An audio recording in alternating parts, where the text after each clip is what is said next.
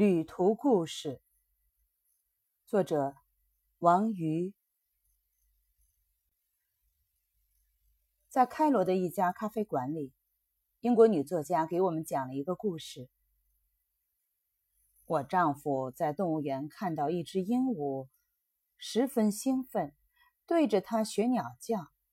丈夫叫了半天，鹦鹉却不为所动，只用一双哲人般的眼睛。久久地盯着她，丈夫讨了个没趣儿，正想离去，那鹦鹉突然悠悠地用伦敦腔的英语说了声再见。这家咖啡馆就是这位英国女作家坚持要来的。她说，以前埃及大作家马哈夫兹常光顾这里。既然我们要上咖啡馆，那就非这家莫属了。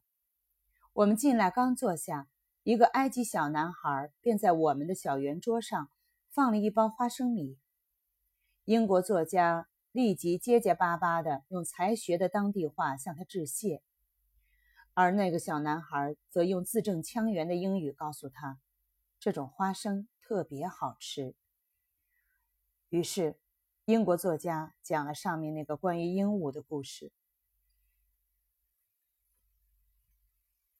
乔治·麦克是出生在匈牙利的英国作家，其作品以幽默著称。他常喜欢带点挖苦的幽英国人一默，而英国人并不恼火，反而赞扬。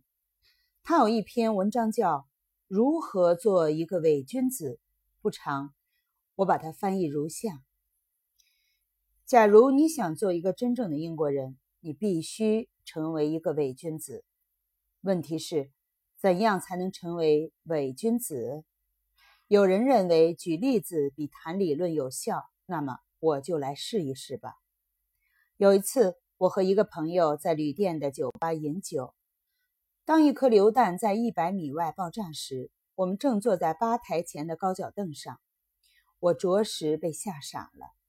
过了一会儿，我向四周一瞧，朋友不见了。后来才看清楚。原来他直挺挺地趴在地板上，像一块大饼。当他终于意识到旅店中一切如常后，他爬了起来，掸掉身上的灰土，脸上浮起不屑的微笑，对我说：“天啊，你竟怕成这样，连动也不敢动了吗？”旅行回到家中，就好像刚刚过去的一切已失去真实性。独坐于客厅，对着窗外发呆。窗外是一成不变的景观，时而有疾驰的车辆驶过，一切都是这样熟悉、习以为常的生活。变量越来越少，不禁要怀疑：到底是否出去过、远游过？出轨的生活疏忽就转成梦境般的恍惚。这时最能体会什么是。人生如梦。